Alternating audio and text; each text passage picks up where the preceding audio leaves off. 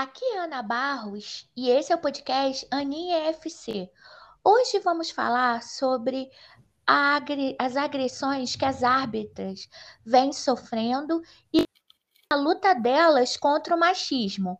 Para falar sobre esse assunto, convidamos a comentarista de arbitragem dos canais Disney, Renata Ruel. Olá, Renata.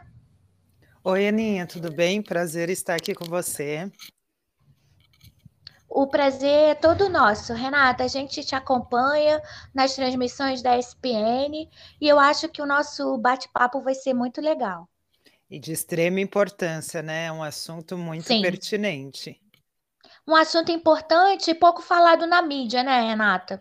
Exatamente. Eu acho que a mulher na arbitragem ainda é um, um tabu, querendo ou não, assim como em várias profissões, em várias funções. E quando você tem, você trabalha numa área que você, é, além do preconceito, você ainda corre o risco de ser agredida, é, é algo que a gente não pode deixar de lado e realmente a gente precisa comentar, né? Sim. Renata, o caso mais recente de, ag de agressão às árbitras foi um que aconteceu lá no Espírito Santo, com a Marciele Mota, ela era árbitra assistente, o técnico do Ferroviária agrediu. Como você vê isso? Por que, que ainda os homens se dão o direito de quererem agredir as mulheres? Até mais recente do que o caso da Marciele, é que a Marciele realmente chegou né, a vias de fato, ela leva a cabeçada.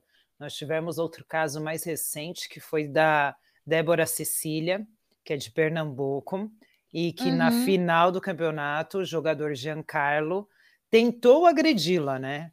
Ela teve ali ação rápida, uma ação de ir para trás, e aí Sim, prontamente. Né? É, exatamente. Muita gente acabou entrando em campo, acabou impedindo. Se não me engano, ontem saiu até a punição desse jogador, desse Giancarlo, que, se não me engano, pegou 10 jogos de su suspensão. Então, assim, são casos que estão se tornando corriqueiros, infelizmente. É, na verdade, é assim: agressão ao árbitro, a arbitragem, é uma coisa que existe há anos, principalmente na nossa cultura aqui no Brasil. A gente vivencia muito isso, seja no amador, seja em jogos profissionais, e não só em jogos masculinos, mas nos femininos também. Eu falo que aonde eu presenciei assim situações de realmente correr risco de agressão ou de saber assim de ver a árbitra sendo agredida, até gandula é, foi que eu presenciei foi em jogos de futebol feminino, o que a gente aqui chama de amador, mas que seria o profissional, é, brasileirão, paulistão. Então, as atletas de ponta feminino. Essa questão de agressão aos árbitros é coisa que acontece há muito tempo, infelizmente.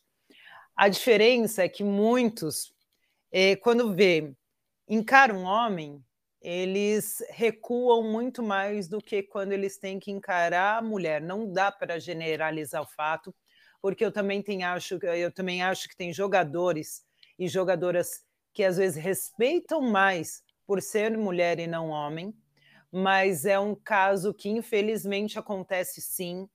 É, o homem, muitas vezes, né, esses que, que chegam às vias de fato, é, se acham, né, mas é, vamos dizer, acha a mulher muitas vezes mais frágil, eu acredito, e onde eles têm essa esse autoritarismo, essa questão de ir para cima, de se sentir mais livre e menos ameaçado para agredir uma mulher.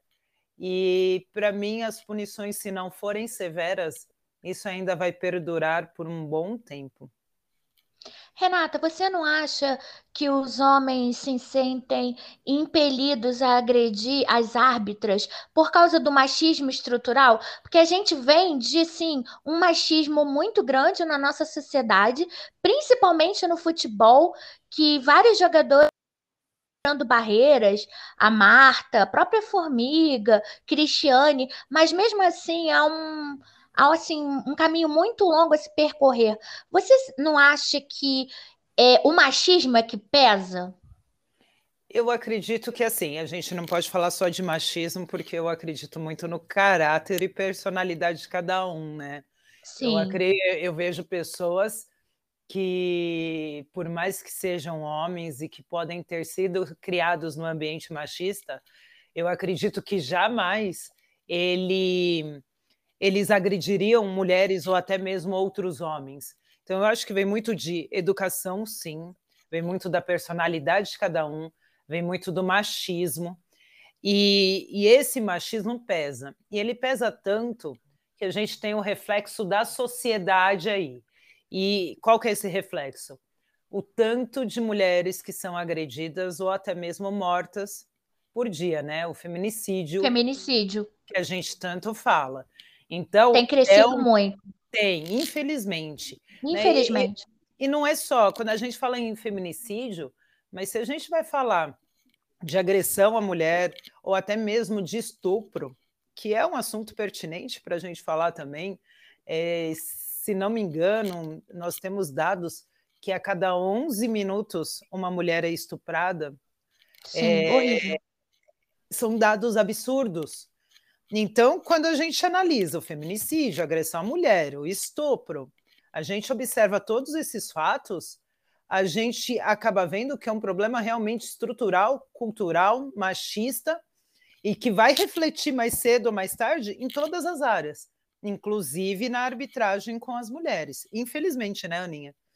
Sim, infelizmente. Renata, o que você acha que possa ser a solução para coibir a agressão às árbitras? A, a, não só a elas, né? Porque hoje o nosso tema é esse, mas a arbitragem no geral, porque o que eu sinto é que o jogador brasileiro, a gente comparando com as outras ligas, a Premier League, La Liga, até a Ligue 1, o que eu vejo é que o jogador brasileiro ele não do árbitro. Então, o que poderia para evitar que essas agressões às árbitras continuassem e até piorassem? A gente, a gente que acompanha muito né, o futebol europeu, a gente vê uma diferença realmente gritante. E eu Sim, falo brutal. que essa brutal. Essa diferença muitas vezes é cultural, mas não é nem cultural dos jogadores é cultural da onde ele atua, em função da cultura do país e da cultura local.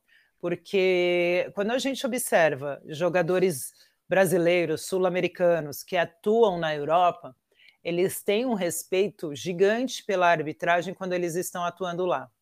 Muitas vezes eles voltam para o Brasil e não têm o mesmo respeito com a arbitragem aqui.